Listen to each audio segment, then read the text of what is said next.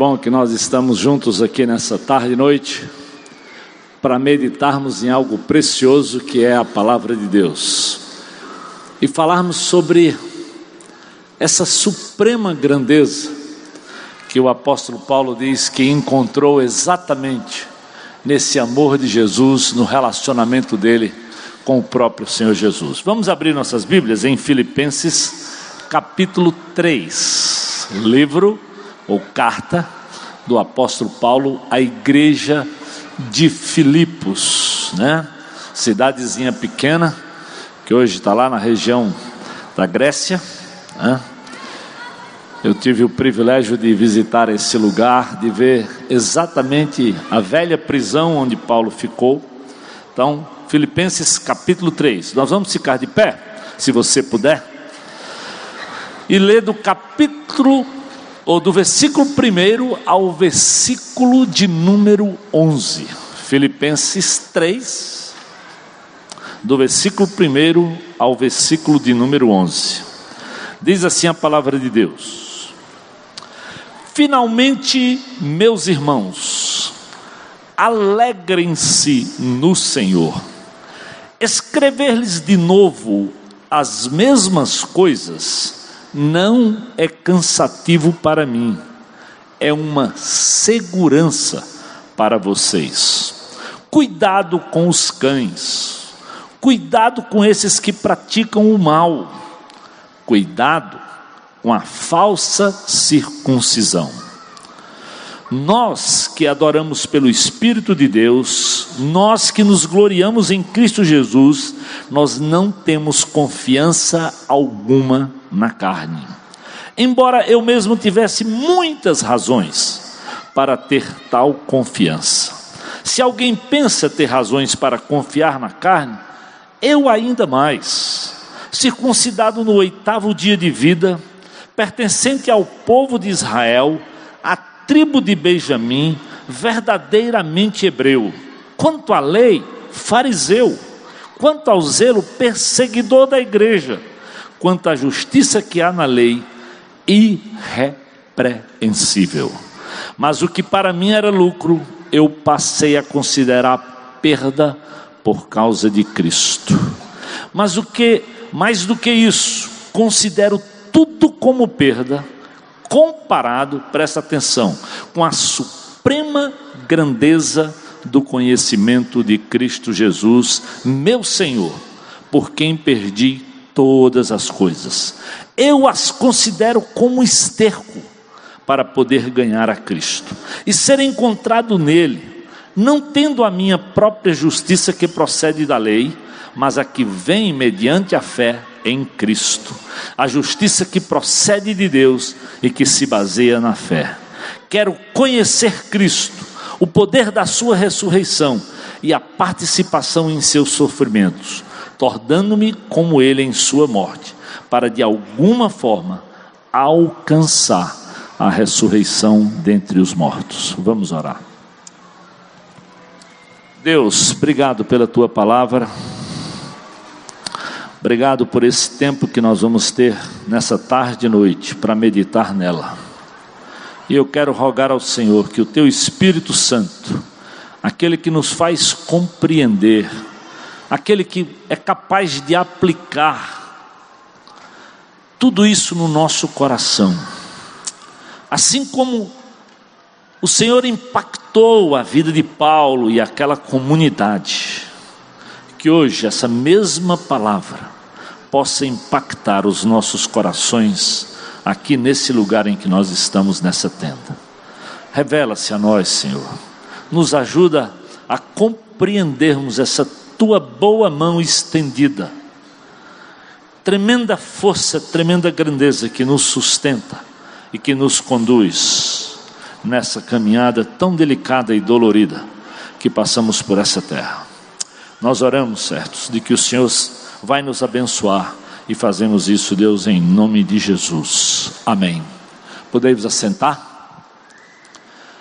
Suprema grandeza. O que é supremo? algo tremendo, o máximo, o mais importante. talvez aquele que está acima de tudo. Quando a gente fala ultimamente muito, isso vai para o Supremo Tribunal Federal, vai para a instância máxima da justiça, vai para o julgamento dos julgamentos, né? Então, quando na Bíblia se falava do sumo sacerdote, era aquele que tinha a palavra final, era o que estava acima dos demais. Então, quando Paulo tenta falar desse Jesus, desse amor, dessa relação que nós temos com o Senhor, ele diz: é tão forte, é tão marcante, que ele diz: é sublime, em outras versões, é algo tão profundo, tão pessoal, que marca a nossa vida e a nossa história. É aquilo que é incomparável. É aquilo que é capaz, como ele diz, de nos tirar da morte e nos da vida. Que te tira do buraco e te firma sobre a rocha. É aquilo que, como se você tivesse endividado, e é capaz de lhe fazer credor. Acima de tudo, Paulo diz: tira minha velha cidadania, meus referenciais de vida, e me dão referenciais celestes. Isso é o que nós alcançamos à medida que nós conhecemos esse supremo amor de Jesus, essa suprema força, esse supremo resgate que é capaz de fazer total diferença nas nossas vidas. E Paulo diz: é tão tremendo porque é uma obra que tem começo, meio e fim. Lá em Filipenses 1,6 ele diz: Eu estou convencido de que aquele que começou boa obra em vocês, ele vai completar até o dia de Cristo Jesus. Ou seja, esse é um amigo esse é um poder, essa é uma mão que não nos abandona. Que aquilo que ele começa no teu coração, na tua vida, na tua casa, na tua família, ele vai completar até o dia final. Paulo está escrevendo para uma comunidade que estava com certeza extremamente desanimada, porque ele havia passado lá, tinha visto, tinha deixado mulheres que semearam o evangelho, onde ele também pregou e pregou muito para uma guarda pretoriana que tinha ali. E depois de um tempo ele foi preso. E ele queria comunicar para aquela cidade que apesar da prisão, Deus estava sendo com ele, que o Senhor continuava que a obra que ele havia iniciado, ele não tinha parado, ela continuava acontecendo, ela continuava frutificando, tanto na vida dele, como ia continuar também na vida deles que estavam lá em Filipos. Ele diz: Eu estou convencido porque a obra é de Deus, não é, não é pelo que nós fazemos, não é pelo que nós temos, né? À medida que eu que eu estava lendo isso, eu, eu me transportei para aquele texto de Atos capítulo 3, quando aquele coitado mendigo e aleijado encontra Pedro e João e pede uma esmola. E eles dizem assim: Olha, ouro e prata eu não tenho, mas o que eu tenho eu te dou. E eles falam de Jesus que resgata, que cura, que traz vida, que traz esperança para aquele aleijado. É isso que Jesus é capaz de fazer. É uma coisa tão tremenda, tão gloriosa, que dinheiro não consegue comprar. Que tudo, se você entregasse tudo da sua vida, não conseguiria receber.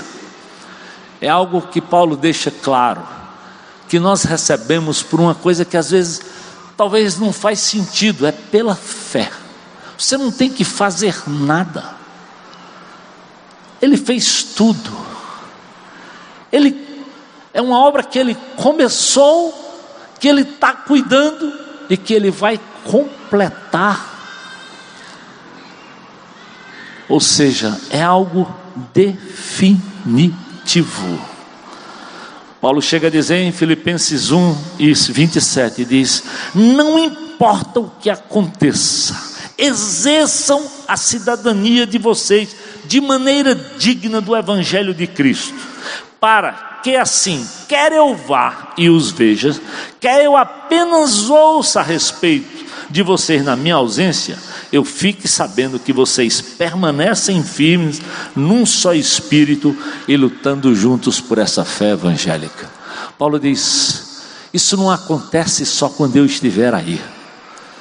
O amor de Deus pode continuar fluindo, mesmo eu não estando no meio de vocês, porque não sou eu, não é o pastor, não é o líder, não é o sumo sacerdote, não, é Jesus. Lembra do que Paulo diz aos Colossenses? Cristo em vós, a esperança da glória.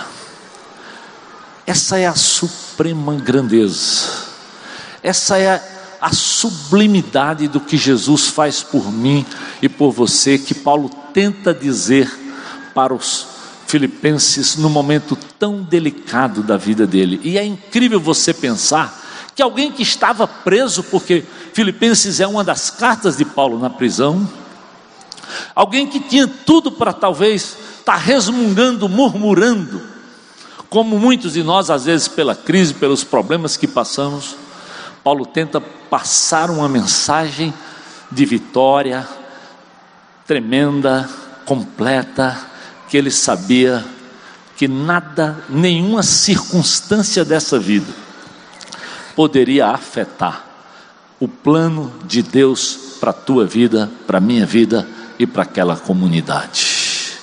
É por isso que ele chama isso da suprema grandeza. E ele diz: não importa, não importa o que aconteça. Ou seja, não fique preso às circunstâncias consiga levantar os seus olhos e continua exercendo a sua cidadania. Talvez essa é uma mensagem tão importante para nós.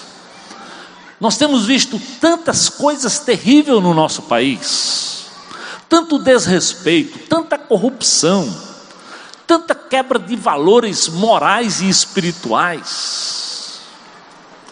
E às vezes a gente tem até vontade de deixar de exercer com dignidade a nossa própria cidadania. E Paulo diz: não, permaneçam firmes, num só espírito, continuem lutando pela pátria ou pela fé evangélica. Afinal de contas, ele diz lá em Filipenses 3 e 20: a nossa cidadania é eterna. Nós não somos, a nossa pátria é celeste. Não desanima, meu querido. O Senhor veio para te dar um poder, para ser teu companheiro, para te assistir em toda e qualquer. Era, era exatamente isso que Paulo queria: que os crentes não desanimassem diante das circunstâncias. Que eles não pensassem que porque ele não estava lá, e além de não estar lá, estava na prisão, eles tinham ficado tenham ficado abandonados ou órfãos. Não, não, não. Paulo não queria nem que os crentes centralizassem nele, mas ele queria apontar para aquele que prometeu para Paulo, para mim e para você: Eis que eu estou convosco todos os dias até a consumação dos séculos. Então, meu amado, eu não sei, talvez o momento de vida que você está vivendo, mas eu sei, quando Paulo escreve para a igreja de Filipos, é porque a situação lá era muito difícil e a situação do próprio apóstolo ela é extremamente complicada.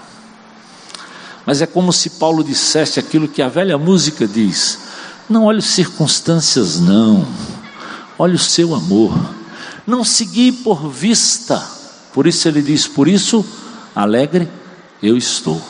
Porque quando nós conseguimos focar os nossos olhos, a nossa mente no Senhor Jesus, de lá a Bíblia garante que vem socorro, que vem cuidado, que vem algo fantástico para as nossas vidas. E ele diz exatamente para esses filipenses, no capítulo 2, versículo 3: Porque é Ele que efetua em nós, ou em vocês, tanto querer como o realizar, segundo a sua boa vontade. Não esqueçam, a fonte continua jorrando. A suprema grandeza, a suprema força, a presença de Deus, a presença de Jesus continua disponível e Ele continua querendo efetuar na minha vida e na tua vida coisas tremendas. Parece tão simples, parece tão fácil, mas é interessante como o apóstolo tem o cuidado de mostrar para os crentes de Filipos o preço que isso custou a Jesus para que esse privilégio eu pudesse ter e você pudesse ter. Olha só o que Paulo diz no capítulo 2, lá nos versículos 7 e 8, falando de Jesus: diz, Ele esvaziou-se a si mesmo, vindo a ser servo, tornando-se semelhante aos homens, sendo encontrado em forma humana, humilhou-se a si mesmo, foi obediente até a morte e morte de cruz para que nós tivéssemos tamanho privilégio. A Bíblia diz que Jesus abriu mão da glória, habitou entre nós, tornou-se homem como eu e você, sofreu, padeceu, pagou alto preço, derramou seu sangue. E Paulo está tentando dizer como é que circunstâncias dessa vida vai fazer com que vocês percam o foco da fé da esperança de onde Deus está. É uma pena como nós somos frágeis e às vezes até fúteis na nossa fé. Como às vezes somos tão fracos e deixamos de olhar para onde devemos realmente continuar olhando. Eu imagino, talvez, pastor está preso, a guarda está aí, só ouvindo notícia ruim, a situação complicada, todos sendo ameaçados. Fazia sentido a dor deles. Como faz sentido às vezes a gente pensar, né? Na cidade de Fortaleza, tanta insegurança, medo do assalto, bandido, de tanta coisa. Quando pensamos no país, a previdência pode quebrar, os políticos tirando dinheiro, se encontrando malas de dinheiro com ele, e nós aqui, muitos sem receber, no desemprego. É nessas horas, ou é no momento como esse, que Paulo tenta dizer para os crentes de Filipos, para a minha vida, para a tua vida, que há um poder superior há um Senhor da história que se tornou igual a mim, a você.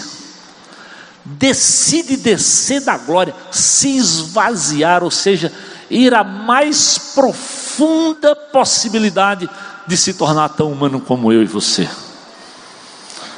Para nos mostrar que, mesmo na fraqueza, ele não perdeu o foco de olhar para Deus. Lembra lá na cruz quando ele diz: Pai, se fosse possível, passa de mim esse cálice, mas desde que seja feita a tua vontade. E ele se entrega e vai até o fim. É interessante que ele se esvaziou, uma decisão dele, ele não foi obrigado. Ele decidiu pagar o preço de me resgatar e de te resgatar. É por isso que Paulo diz, é por isso que ele é tremendo, é por isso que esse amor é inexplicável, é por isso que nós temos que adorá-lo, é por isso que nós temos que dar a ele toda a glória, é por isso que nós temos que depender do Senhor todo o tempo, porque ele foi quem veio para nos salvar e nos dar vida e vida em abundância. É interessante sobre essa coisa de que ele se humilhou. Isaías já tinha previsto isso lá no capítulo 53, versículo 6. O Senhor fez cair sobre ele a iniquidade de nós todos, a minha e a tua. Não pensa que essa história não tem, não, não. A de todos nós, a minha e a sua. Traga, traga isso para o lado pessoal. Olha, ele foi oprimido, ele foi afligido, e contudo, ele não abriu a sua boca. Como um cordeiro, ele foi levado para o matadouro. Como uma ovelha que diante dos seus tosqueadores fica calado, ele não abriu a boca. Ah, é difícil ler Isaías 53 e não ficar arrepiado de tanto amor, de tanto compromisso comigo, contigo, sofrendo, pagando, sem sequer reclamar, sem sequer abrir a boca. Quando eu penso nisso, eu penso eu e você talvez numa situação assim. Por muito menos nós estamos reivindicando, nós estamos dis discutindo, nós queremos os nossos direitos e buscamos e, e brigamos com tantas coisas. E hoje essa é uma sociedade que tem trozentas possibilidades de você reclamar, pedir. Eu não estou dizendo que está errado, mas de um lado, muitas vezes nós agimos é com muita murmuração e muita muito pouco gratidão de forma pessoal como crentes em Jesus. Ou seja, queremos tanto confiar na, no braço, na justiça e muito pouco confiamos nessa suprema grandeza de um Deus que age e que verdadeiramente é capaz de mudar a situação. É capaz de mudar a situação.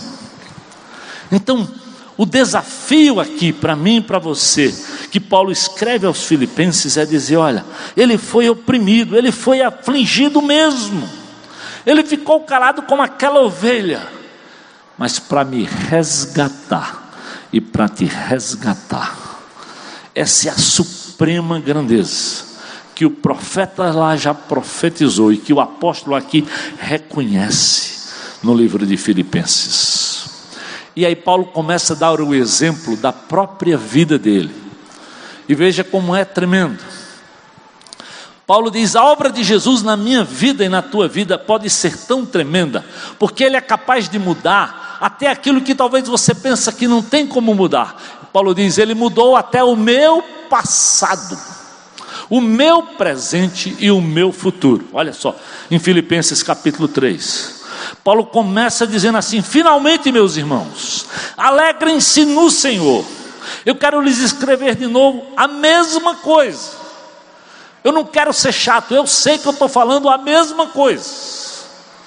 Porque às vezes nós somos assim, né? Quando você vê que você já leu, você diz: não, não, não, eu sei que eu vou falar a mesma coisa. Eu quero dizer para vocês, mas quero dizer uma coisa: não é cansativo para mim. Eu que estou ensinando, estou repetindo, estou relembrando, eu não me canso, porque eu quero trazer para vocês segurança. Eles estavam inseguros, Paulo na cadeia. Eles estavam inseguros com o dia de amanhã, como nós sempre estamos, porque verdadeiramente Tiago diz o que? Vós não sabeis o que sucederá amanhã, nem amanhã, nem amanhã. Quando a Bíblia nos desafia a andar pela fé, é tremendo para mim e para você, porque nós gostamos de segurança. Você gostaria de investir naquilo que você sabe que vai dar resultado? Ah, lógico. Você gostaria de comprar uma casa que você soubesse que é sólida, bem construída, a construtora é boa. Mas tem tanta coisa que você faz pensando que é garantido e é sólido, e na hora H não tem nada a ver. Mas Paulo está dizendo: mas quando você olhar para Jesus, quando você olhar para o Senhor, você vai ver que há aqui sim a solidez, primeiro por, por aquilo que ele já fez. E Paulo diz: Eu vou relembrar vocês, eu vou repetir, eu vou insistir, eu vou dizer de novo. Finalmente, irmãos, olha, eu quero dar o último recado. E ele começa a falar sempre mesmo na primeira pessoa. Diz, ó, que eu quero que vocês entendam isso. Olha só no versículo 4. Se alguém pensa, eu, eu quero pensar, embora eu mesmo tivesse razões para ter confiança em outras coisas, eu decidi confiar em Jesus. Vocês querem confiar em quê? Em Brasília? No Cambeba? No pastor? Em quê? No dinheiro? Nos seus talentos? Não, não, não. Só há um nome, o nome que está acima de todo nome, que merece, que é e digno da nossa confiança. Paulo diz: Amém? Pode aplaudir o Senhor, é isso mesmo. É por isso que, quando Paulo diz que ele colocou a segurança dele em Jesus, ele tenta falar aquilo que, que a turma do celebrando sempre diz para nós, né? Ei, companheiro, fala o que? Na primeira pessoa, fale de você. Antes de falar para o outro, fale de você mesmo.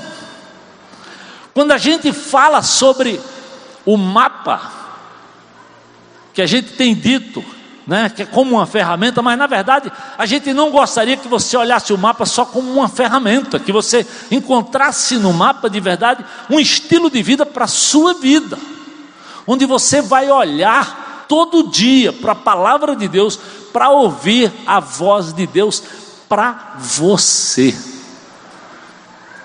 Abra, mas abra primeiro pensando no seu próprio coração e abra dizendo: Deus, fala comigo, eu preciso ouvir, Deus, a tua voz.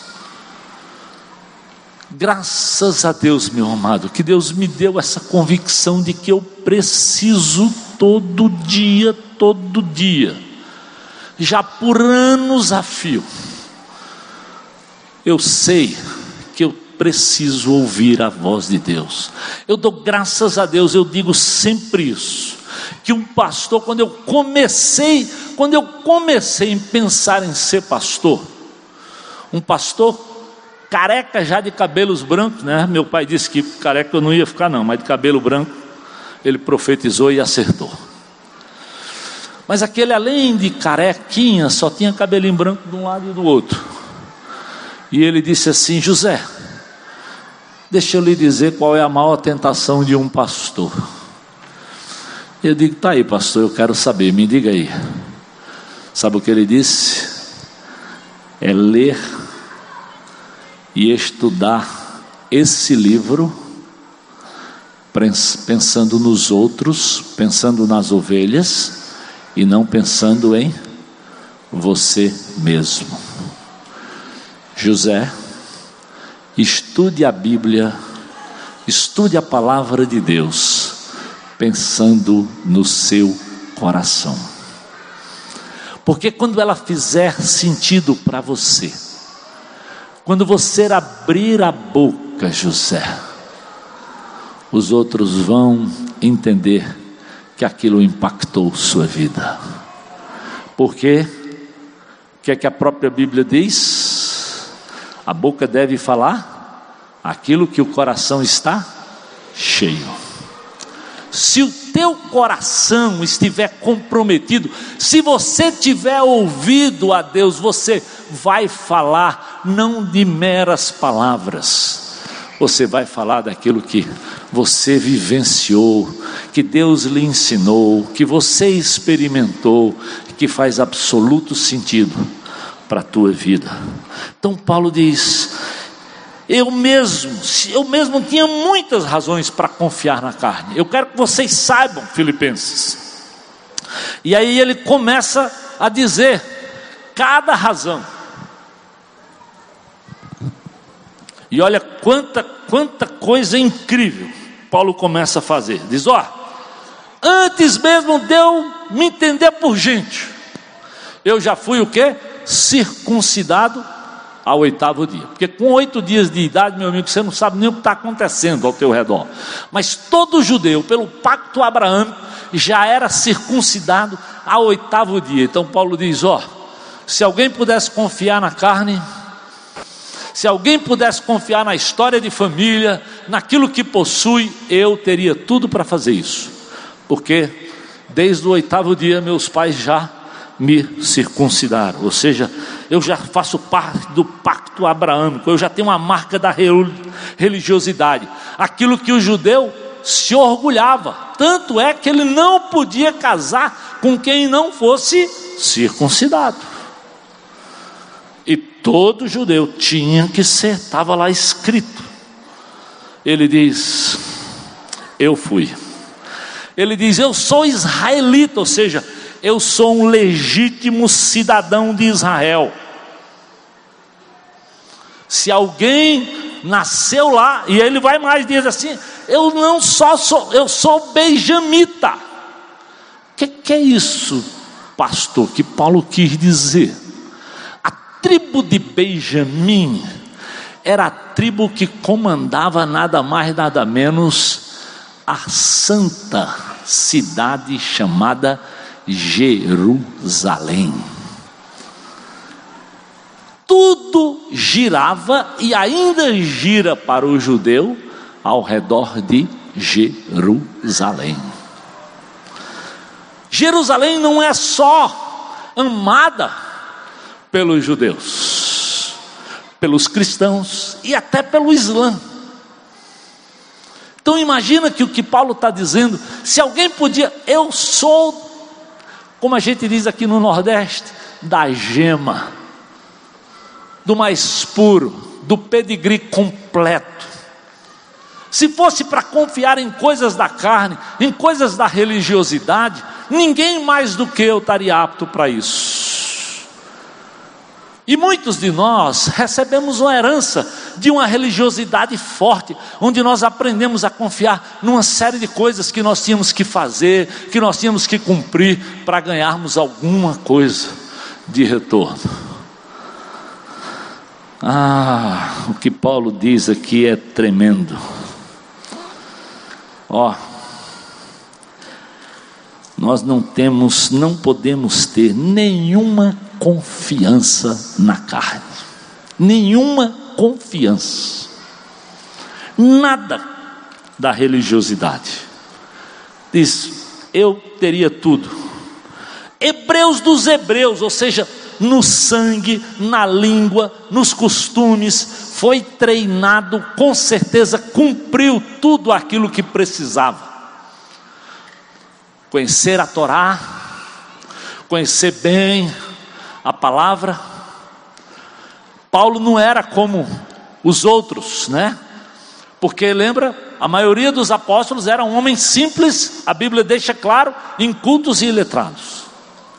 Mas Paulo, aquele que foi enxertado, muito pelo contrário, tinha passado por todo um treinamento judaico.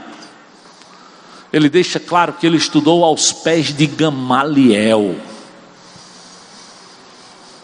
Conhecedor bem profundo da religiosidade. Então, Hebreus dos Hebreus, conhecendo todos os costumes, mas é como se ele dissesse: nada, nada subsiste. A sublimidade, a grandeza, preciosidade de conhecer Jesus. Será que você entende isso? Que privilégio é o dia que você se entrega para Jesus. O privilégio que é andar, caminhar com Ele, depender de, crer que Ele existe e que Ele pode te ajudar e te sustentar. Porque senão às vezes nós ficamos na intelectualidade da nossa religiosidade.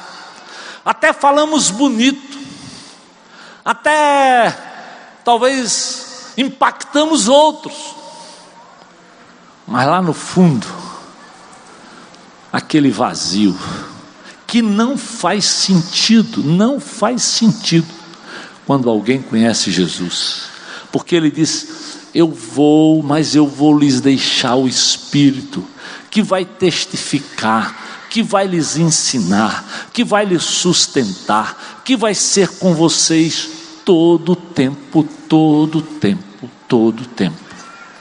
Por isso, queridos, quando nós voltamos e, e falamos tanto sobre essa coisa do seu encontro, uma igreja defende esse encontro, é porque, primeiro, nem dá, não dá para viver cristianismo à base de culto a base dessa religiosidade de ir para a igreja. Nós vamos porque é importante a nossa comunhão juntas, a nossa adoração juntos, mas o verdadeiro cristianismo acontece na sua relação pessoal com o Senhor. Na sua busca pessoal com Deus, no seu tempo de meditação, de oração, onde você derrama o seu coração, exatamente como nós cantamos. Eu venho me derramar eu venho me prostrar, eu venho dizer que eu te amo, Senhor. Eu venho dizer que eu quero ouvir tua voz. Eu venho dizer que eu sou fraco e eu sei que tu és forte e que eu preciso de ti. Isso faz diferença na sua vida, meu amado. Às vezes você confia muito, né? Pastor Armando já disse que quer confiar na oração do pastor. Se tiver um problema, acha que o pastor tem que resolver. Não, não, não, não, não. Biblicamente, todos nós recebemos do Espírito, todos nós temos autoridade, todos nós podemos abrir a. Ora, se a, a, a grande obra da reforma de Lutero foi fazer a gente voltar exatamente para isso a voltar pela fé, a não crer nessa religiosidade que tinha que se comprar, pagar indulgências para receber. É o mesmo discurso, meu amado de Paulo é o mesmo que João Batista tentou nos ensinar. Desce lá do tempo, sendo filho de sacerdote, vai para o meio do deserto para ensinar o povo que o que precisa é se arrepender e buscar o Senhor. Essa é a suprema grandeza. É a tua busca, é o teu relacionamento, é abrir o teu coração, é dizer que sou fraco, que está doendo, que eu não sei como resolver. Eu não sei, Senhor, me ajuda, me ajuda. É verdade. Onipotente, onisciente, só Deus. Eu sempre digo que às vezes as pessoas pensam, né? Pastor trabalha com família, pensa que eu sei tudo de casamento, sei tudo sobre criação de filhos. Não, não, não, não, não, não, não, não, não. Eu sei o quanto eu oro. Agora só eu e Eda em casa. Quanto eu orei e oro pelos meus filhos. Porque, meu amado, se o Espírito de Deus não for lá e não fizer, não adianta. Se o Senhor não cuidar da casa e não proteger, o que é que a Bíblia diz? Em vão trabalha e, e guarda o sentinela. Se o Senhor não for o sustentador, não, então o que nós precisamos é compreender que nós temos que nos voltar, cultivar e buscar aquele que se esvaziou por nós, para se encher de Deus e nos falar desse amor supremo e tremendo. É isso que marca e que tem que marcar a nossa caminhada com Ele. Ele diz: olha, Hebreus dos Hebreus, tudo isso não tem sentido se nós realmente não formos para o Senhor. Então ele, ele lida com o próprio passado, e de novo, aqui no celebrando, o que é que a gente diz? Quando você conhece Jesus, a primeira coisa que você precisa fazer são reparações. O Espírito de Deus lhe traz clareza de talvez as pessoas com quem você magoou, com quem você feriu, ou as pessoas que lhe feriram também. E nós precisamos tratar, e Paulo diz: Eu precisei resolver todo esse meu passado. Eu dou graças a Deus, eu não tinha na minha comunidade um celebrando restauração, não tive o privilégio. Mas o Espírito de Deus me deu tamanho convencimento, meu pastor não falou sobre isso, ninguém daquela comunidade me falou sobre isso, mas Mas o Senhor Jesus deixou tão claro que eu tinha tanta coisa ruim para acertar. E naquela época, queridos, não tinha zap, não tinha e-mail, telefone era bicho caro. E eu conheci Jesus em São Paulo e todas minhas malandragens foram em Pernambuco. Mas sabe o que Deus me começou a mandar fazer? Cartas. Para os meus pais, eu acho que eu escrevi umas 12 a 13 cartas, só confissão, só de pedido de perdão, só de mentira, de malandragem, de tanta coisa errada que eu tinha feito com o patrimônio, com, com coisas que meu pai me confiou. Para namoradas, para amigos, para uma. À medida que Deus ia me lembrando, Ele me dava coragem e ousadia de escrever. Teve uma pessoa que eu não tive coragem de fazer. E demorei um ano, porque eu sabia que seria bronca grande fazer. Mas um dia que eu vim em Recife, o Espírito me constrangeu tanto, tanto, para dizer assim: você vai ter que ir lá. Você não escreveu, seu filho da mãe, agora você vai lá. E eu fui bater na porta daquela mulher. Ela tinha uma daquelas casas que na frente tinha um grande jardim, casa simples. E a casa ficava lá atrás. Quando eu cheguei no, no, no portãozinho, bati palma, não tinha nem campainha, com força. Só Deus sabe como, morrendo de vergonha. E quando eu morei em Recife, devido ao cabelinho assim, né, todo oriçado, meu apelido de faculdade era Colmeia. Sabe o Zé Comé? Comé. Quando eu bati palma quem veio na porta. Exatamente aquela mulher. Ei, Coméia, seu filho. Aí, ó. Já foi esculhambando. Mas esculhambando mesmo. Oh Deus, eu merecia mesmo um negócio desse. O que é que você veio fazer aqui agora, dois anos depois? Eu vim exatamente te pedir perdão eu vim exatamente te dizer que eu conheci um Deus que mudou minha história de vida, que não me deixou em paz, socorro, enquanto eu não viesse aqui conversar com você. E eu estou aqui para te pedir perdão por isso, por isso, por isso. E fui dizendo todas as malandragens. Quer dizer que agora tu é crente mesmo? Sim, crente em Jesus Cristo. Tu vai querer ser pastor, Coméia? Eu não sei. Eu sei que Jesus mudou minha história de vida e por isso eu vim aqui. Então, esse é Jesus, querido. Ele, ele é capaz de mudar coisas que tinham acontecido há dois, três anos atrás, mas o Espírito de Deus não me deixou tranquilo enquanto eu não fosse lá para resolver. É por isso que quando Paulo diz que isso é uma suprema, é, é uma suprema grandeza, porque meu pai não tinha como saber disso. Edna não sabia disso. Meus irmãos não sabiam disso, mas eu sabia. Talvez alguém soubesse de um caso ou outro, mas o todo, o Espírito de Deus traz a mente para a gente poder resolver. É por isso que as reparações são tão importantes para que você possa andar em paz, você se sinta perdoado, porque a Bíblia diz: se nós confessarmos os nossos pecados, Ele é fiel e justo para nos perdoar e o que? e nos purificar de toda injustiça. Preste atenção, crentes, e nos purificar. Nós fomos, nós fomos lavados no sangue de Jesus. Nós somos chamados para andarmos na luz, para andarmos como sal da terra.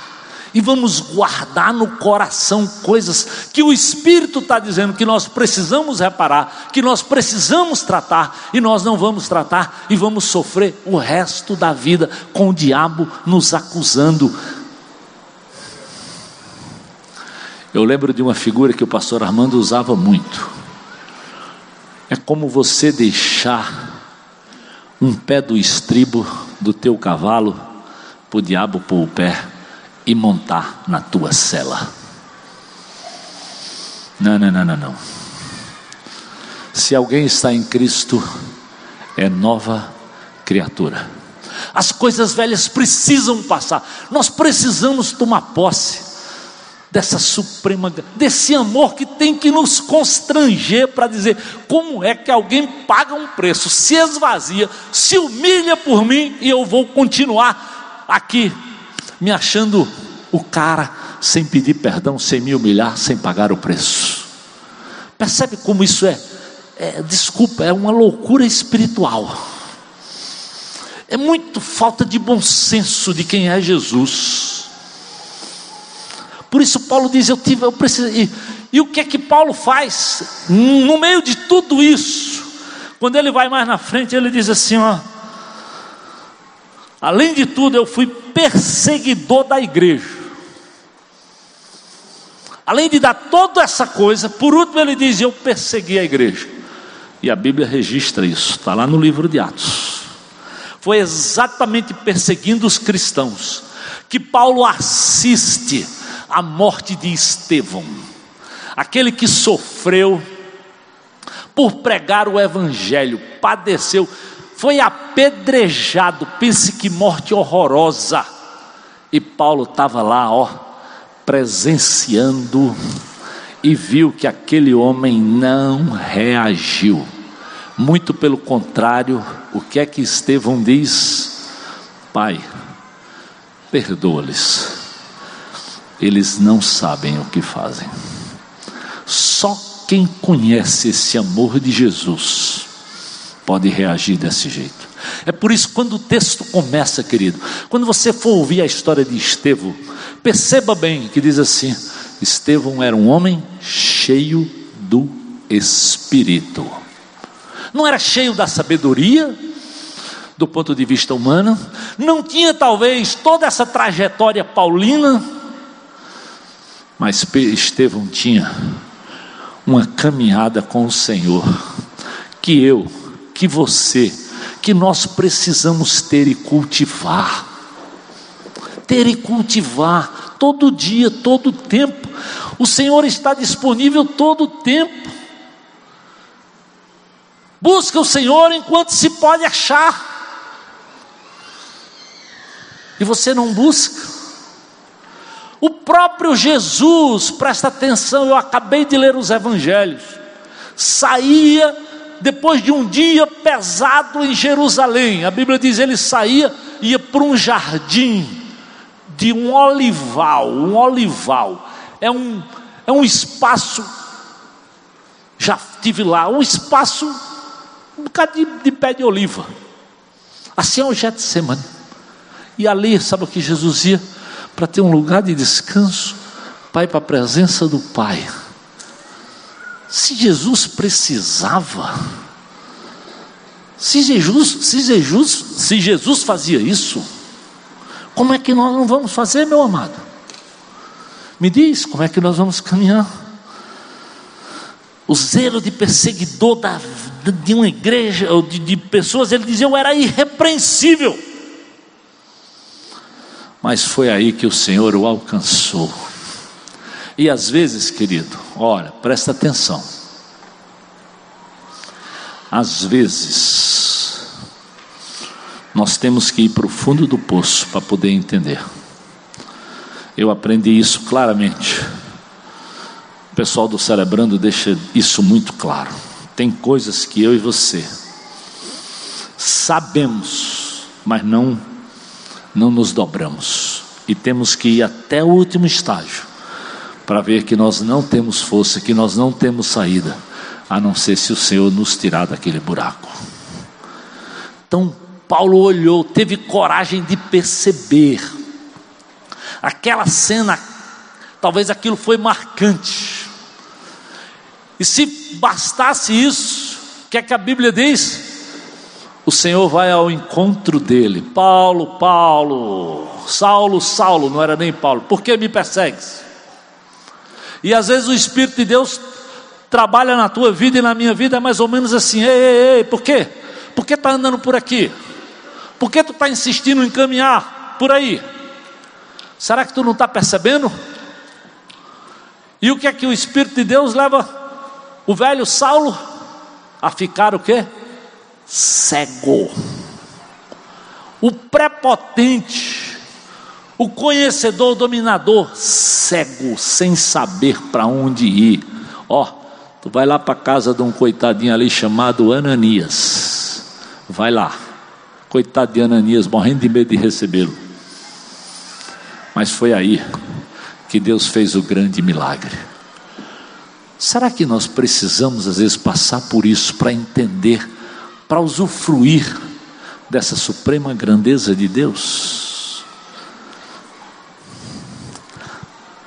Mas mudou também o presente. Por isso Paulo diz: agora eu considero tudo como perda, comparado com essa suprema grandeza do conhecimento de Cristo Jesus, meu Senhor, por quem eu perdi todas as coisas e as considero o que? Como esterco, como refúgio. Esterco, desculpa, é caca mesmo. É aquilo que não tem valor, que você não quer dentro de casa porque até cheira mal. Outras versões usa refúgio é mais ou menos aquela garrafinha que quebrou e não serve mais para nada, é lixo. Para poder ganhar, ele diz: Eu considerei tudo para ganhar a Cristo e ser achado nele, não tendo mais minha própria justiça, que procede da lei, de toda essa linhagem, de tudo que eu sou, mas aquela que vem mediante a fé em Cristo, justiça que procede de Deus e se baseia na fé. Preste atenção, não depende de você do que você é, do seu intelecto, da sua formação. Não, não, não, não. Você tem é que se dobrar e confessar Jesus como o Senhor da tua vida. É aceitá-lo pela fé. É entender que não tem saída para você e para mim se não for por Jesus. É por isso que Paulo diz lá, lá no livro de Olha, não há nenhum mediador entre Deus e os homens. Não adianta você buscar, é balela, só tem um, Jesus Cristo. Não há nenhum outro meio pelo qual o homem possa ser salvo, a não ser por Jesus. Ele está dizendo: não adianta nada da religiosidade, você vai gastar tempo à toa, vai perder tempo. Se alguém podia perder tempo e achar, eu já perdi com tudo isso, e não valeu nada. Eu passei anos, anos. Eu estudei em colégios que eu tinha missa todo dia. Não ia para aula sem primeiro ir para missa. E só aos 21 anos eu percebi que nada daquilo preenchia o vazio que estava no meu coração. Até o dia que lendo o Evangelho de João, ó, dentro de um metrô, e Deus falando, e eu, meu Deus, meu Deus, meu Deus. Aí naquela sexta-feira à noite, depois de uma semana terminando de ler, foi, ainda fui para uma balada. Meu Deus, que boca quente. E lá Deus disse: está tudo errado, passa a semana lendo e faz uma besteira dessa. E eu terminei, foi na cadeia de manhã, numa prisão, numa delegacia. A única pessoa que eu conhecia era o meu pobre pastor assim, não que ele era meu pastor, eu estava indo na igreja, chegando em São Paulo, e liguei para o homem, 5 horas da manhã, para ele me tirar da delegacia. Olha o cara de pau. Mas sabe o que eu disse para ele? Eu acho que ele deve ter dito: Isso é um cara de pau. Eu disse, pastor, pois o senhor sabia que hoje de noite eu entreguei minha vida para Jesus? Eu acho que ele deve ter dito: Isso aqui é um pernambucano, nordestino mesmo, fuleiragem.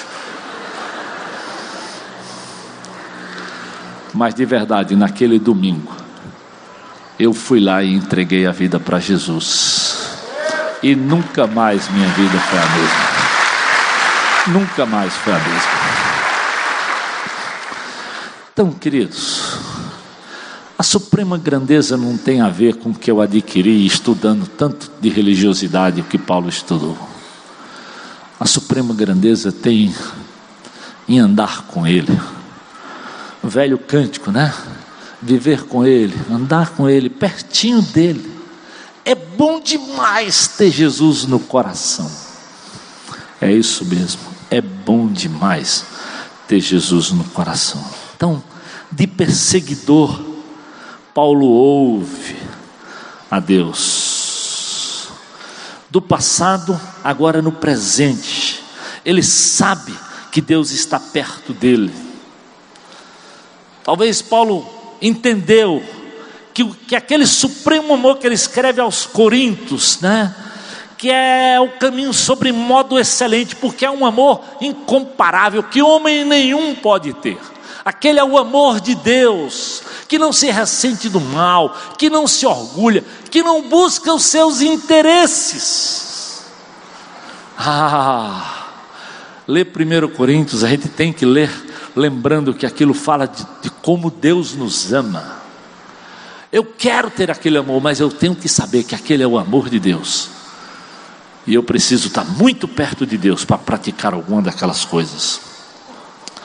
Paulo entendeu aquilo que Jesus ensina em João 17,3: ó, essa é a vida eterna, que te conheçam o único Deus verdadeiro, Jesus Cristo, a quem me enviaste.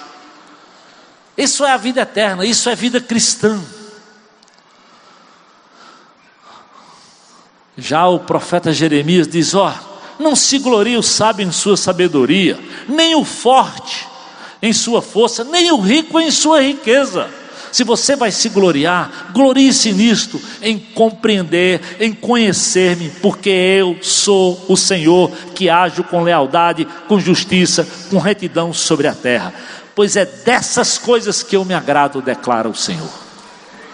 Quer agradar o Senhor, quer andar com Ele, é dessas coisas que nós precisamos cultivar e buscar na nossa caminhada. Isso deve ser vivido.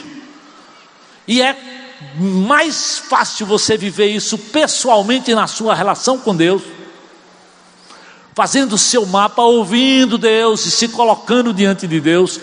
É mais fácil você viver num grupo menor, lá no seu grupo de relacionamento, do que mesmo no grande culto. Não que não seja interessante e importante a gente ter o grande ajuntamento, mas o verdadeiro cristianismo a gente pratica a gente, a relação com Deus é quando nós estamos só nós na presença dele. Essa é a suprema grandeza que nos leva a esse relacionamento pessoal e que pode ser vivido dessa forma. É olhar para aquilo que ele é a imagem daquele Deus invisível, primogênito de toda a criação, como ele diz lá aos Colossenses, porque nele foram criadas todas as coisas no céu, na terra, as visíveis e as invisíveis, sejam tronos, sejam soberanias, sejam poderes, seja autoridade. O que você tem aproveitado dessa suprema grandeza? Contemplado? Pausado diante do Senhor? Rasgado o seu coração? Ele está sempre com a mão estendida para você e para mim. Lembra? Até aquela igreja rebelde. Houve aquela palavra assim: Eu estou à porta e bato. Se abrir o coração, Ele vai ter comigo, Ele vai ter contigo. O problema é que às vezes eu e você não abrimos, não buscamos, não nos dobramos, não confessamos, não reconhecemos o nosso pecado e queremos andar altivos. Não. Pega a mão estendida, busque o Senhor, como eu disse Isaías, enquanto é possível achá-lo, clame. Oséias diz: não conheçamos e prossigamos em conhecer o Senhor. Essa é a suprema grandeza. Durante esse ano de crise, eu caminhei perto de um casalzinho aqui por indicação do Euriano. Eu nunca nem tínhamos cruzado com eles aqui na IBC. Vem cá, Álvaro, vem cá, Josi. Eles lá do Pacajus, do GR, do Euriano, muito bem sucedidos em uma série de coisas com o trabalho deles, mas como em período de crise, tiveram dificuldades e o Euriano me pediu para bater um papo com eles. E nós caminhamos juntos. E o que eu ouvi, e o que eu vi e ouvi do que Deus fez na vida desses, desse casal, eu pedi para que eles partilhassem, para vocês perceberem. Porque o que vale é quando a gente se prostra, se lança e decide ouvir a voz de Deus. Então, Josi, Álvaro, obrigado por estar aqui e por partilhar conosco aqui esse tempo. Então, vamos lá. Quer vir para cá, pá? Pode vir, está com medo do, do, do púlpito? Não, fica tranquilo. Pode aplaudir aí o casal, viu? Homem e mulher de Deus. Boa noite, na paz de Jesus. É, eu me chamo Josi, sou uma discípula de Jesus no caminho da restauração, lutando contra a ansiedade, a timidez, a ira, a impaciência e muitas outras mazelas. Meu esposo, Álvaro, somos casados há quase 17 anos, temos dois filhos, o Aleph de 13 anos e a Clarice com 10 anos. Trabalhamos juntos na nossa empresa desde que nosso primeiro filho nasceu. Dedicamos praticamente todo o nosso tempo e esforço em nossa empresa e ela cresceu bem rápido. Mas em Eclesiastes 3 diz que há tempo para todas as coisas debaixo do céu. E como a sabedoria não era nossa maior virtude, não entendemos que esse era o tempo de economizar. Achamos que seria tempo de investir. Então fizemos vários investimentos e ao mesmo tempo. Mas em 2016 começamos a sentir as consequências. A crise chegou e não tínhamos nenhuma reserva. E com várias tentativas de contornar a situação, complicamos-nos ainda mais. Não compartilhamos com os nossos pais para não preocupá-los. E também porque sabíamos que esse deserto era nosso. Precisávamos passar por esse e esperar o tempo da provisão de Deus. Foram meses bem difíceis. Chegaram dias em que eu não tinha mais forças para orar e eu só chorava. E Deus acalmava o meu coração em Isaías 40, 29 que diz: dá vigor ao cansado e multiplica as forças ao que não tem nenhum vigor. Mas a solução não vinha porque ainda não era o tempo, e logo eu voltava a me abater. De onde esperávamos que viria a solução, nada dava certo. Até colocamos alguns bens à venda e mesmo assim nada vendemos. Eu não sabia mais o que fazer. Foi quando percebi que eu dizia que confiava em Deus, mas eu não soltava a direção da minha vida. Então parei de sugerir soluções para Deus e comecei a pedir discernimento. Parei de me cobrar e comecei a tentar entender o que Deus estava me ensinando com toda aquela situação. E quando vinha o desespero, eu tentava redirecionar o meu pensamento e me concentrar no que Deus queria me ensinar com tudo aquilo. E dizia para mim mesma: Deus me ama ele tem o controle absoluto de todas as coisas, inclusive da minha vida. Ele tem o melhor para mim e para minha família. Então, por que eu estou tão aflita? Tudo é permissão de Deus. Se Ele permitiu, é porque tem um propósito. Eu só preciso entender o que Deus está me dizendo. Foi aí que Deus começou a agir na minha vida e na vida do meu esposo. Nesse período tivemos a ajuda e orientação financeira de e um grande apoio espiritual de um servo do Senhor. Seus conselhos e suas orientações foram fundamentais nessa fase bem difícil. Então Deus abriu uma porta. Aprendi com o pastor Armando que Deus usa a nossa dor para abençoar a vida do nosso próximo. E foi no período da dificuldade que mais ajudamos pessoas. Nesses últimos meses estou experimentando a essência da frase, vivendo um dia de cada vez, pois as lutas continuam e ainda estamos organizando nossa vida financeira, mas com o coração mais quebrantado, cremos que Deus ainda fará coisas ainda maiores. Hoje estou contando um resumo da minha história, celebrando a Deus, exaltando o seu santo nome por tudo que ele tem feito e pelo que ainda vai fazer na nossa vida Como o pastor José Edson sempre fala, Deus é bom e Ele é bom demais. Agora eu passo a palavra para o meu esposo, ele vai falar um pouco mais da grandeza do Senhor e da sua boa obra na nossa vida. Obrigada, igreja. Boa noite, igreja. É, eu me chamo Álvaro. Eu venho do meio da música desde minha infância, na área de produção musical, da, da criação de textos. E assim, pelo que minha esposa falou, eu, eu resolvi declamar o que eu tenho a falar em, em, versos de cordel. Por isso que é a razão de eu estar com esse chapeuzinho aqui na mão a pedido do nosso pastor. Então, assim, irmãos.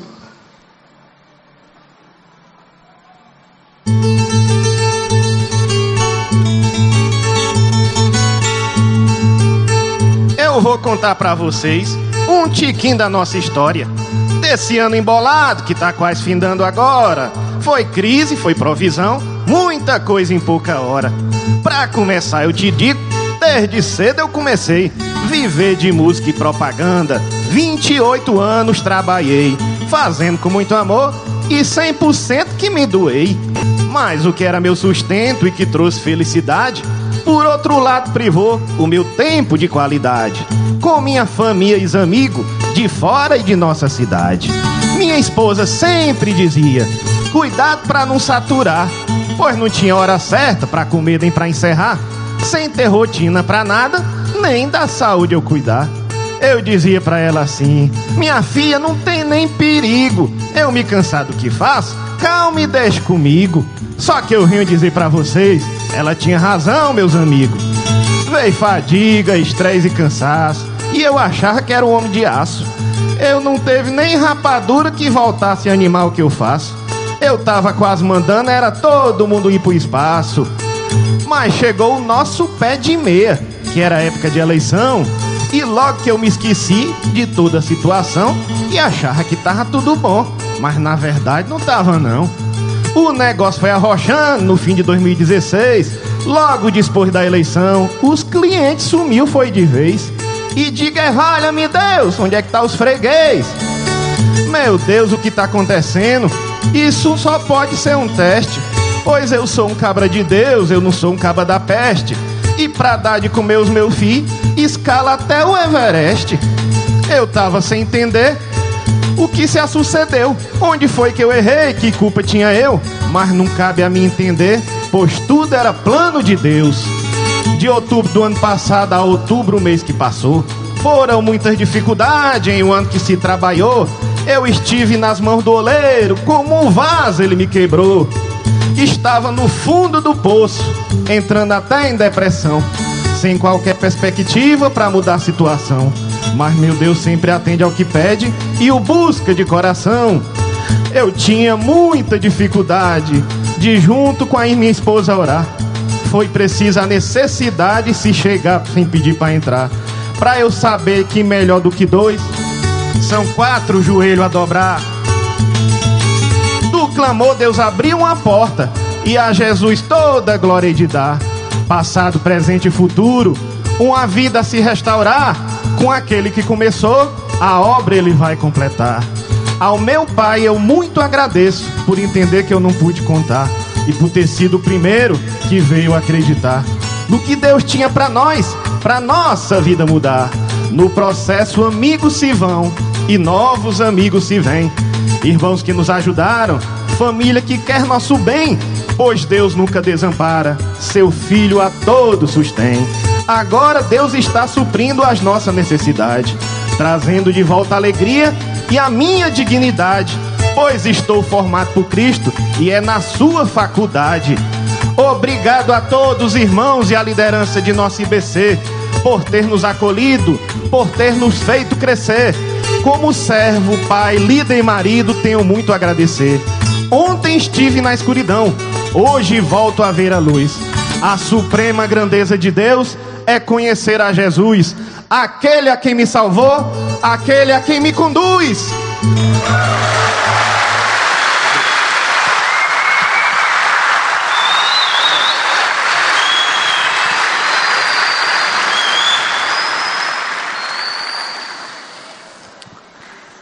Esse Jesus muda passado, muda presente e Paulo diz e muda o futuro.